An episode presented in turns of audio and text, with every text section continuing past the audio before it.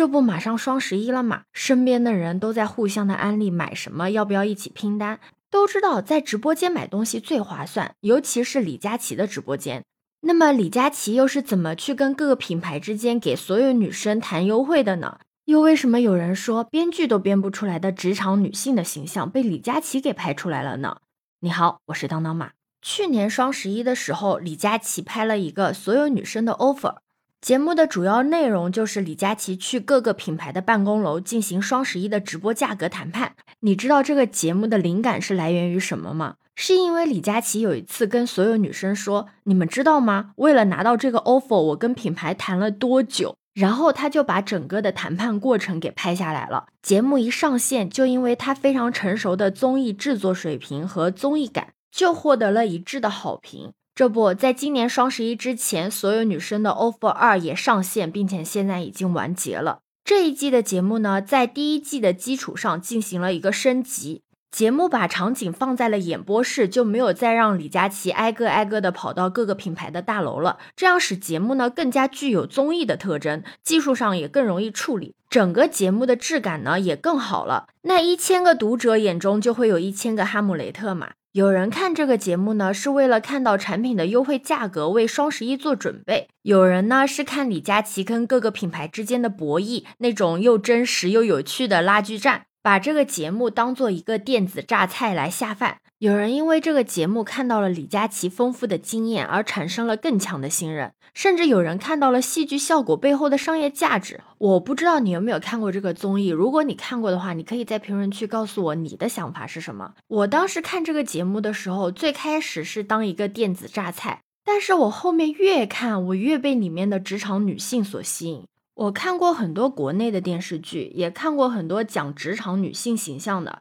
像《都挺好》里面的苏明玉，《我的前半生》里面的唐晶。在剧里面，她们穿着干练精致，脸上永远带着自信和坚定，凭着极高的专业素养和生存的智慧，一路披荆斩棘，书写一个又一个的大女主传奇。但是现实世界的职场女性，强势并不是唯一。她们各自都有不同的魅力，像超级温柔的竹本姐姐，她语气那么的真诚，态度又那么的温柔，真的很难不为她着迷。还有西斯里的老板，感觉只要那个小姐姐在场，气氛就不会冷下来。还有三 C 一的老板在线撒娇，但这些完全不影响他们坐在谈判桌上杀伐决断的。他们也完美的向职场女性展现了衣着大气得体，不是一定非得穿上西装。西装的干练与粉色长裙的活泼是从来不冲突的，短裙的甜美和毛衣的舒适都不影响职场人谈下这笔生意。所有女生 offer 里面的这些小姐姐，她们的谈吐大方，不矫情，不做作，也没有自以为是的聪明，更没有为了自抬身价插刀别的品牌。她们为人谦逊有礼貌，有多少种女孩就有多少种女老板，每一种姿态都是可以在工作中发光的。他们脸上不只有美貌，还有他们认真做事的坚定。他们每一个人都独特且鲜活，他们优秀且自信。所有女生 offer 里面所展现出来的这种真正意义上的职业女性的形象，在很多的国产职场戏里面是基本上很少能够看到的。为什么导演和演员他缺少这样子的氛围呢？是因为他们表演不出来吗？我觉得可能不是因为他们表现或者表演不出来。而是他们没有办法做出来那种我们想要的职业剧。你想拍一个剧，首先你得有编剧，对吧？编剧往往是以一个团队的形式出现，他有几个人，甚至有的时候是十几个人，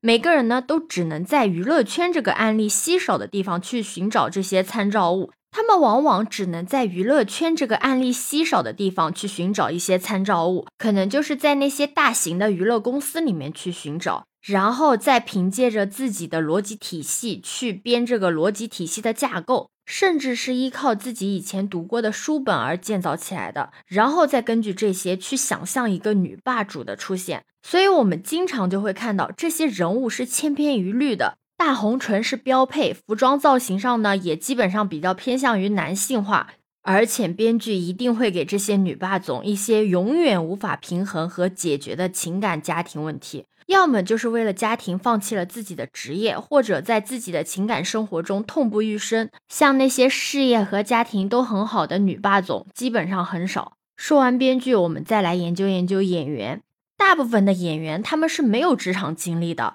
不论是俞飞鸿、王鸥，还是江疏影、刘涛，他们都扮演过不同程度上的职业女性，但他们在我的心里面都没有完整的去体现出职场女性的这种层次感。主要也是因为演技是分体验派和技术派，而他们呢都属于技术派这一波的。技术派依靠的就是想象，所以他们在肢体动作上面都会过分的僵硬，而且说话的态度都会很直白。再加上我们的导演也特别喜欢给一些长镜头，给这些职业女性的走路从远景到近景，也不知道是为什么。那职场中的女高管肯定是有一种喷涌的野心和一种向上的精神状态的，但是跟着她们不同的性格、不同的体态，虽然她们都是穿着很干净利落，但穿衣风格却大不相同。就像所有女生 offer 里面的小姐姐一样，她们可以优雅的入场，也可以雷厉风行的。而且我相信，他们绝对不会把如何平衡家庭与事业来当做自己人生的议题，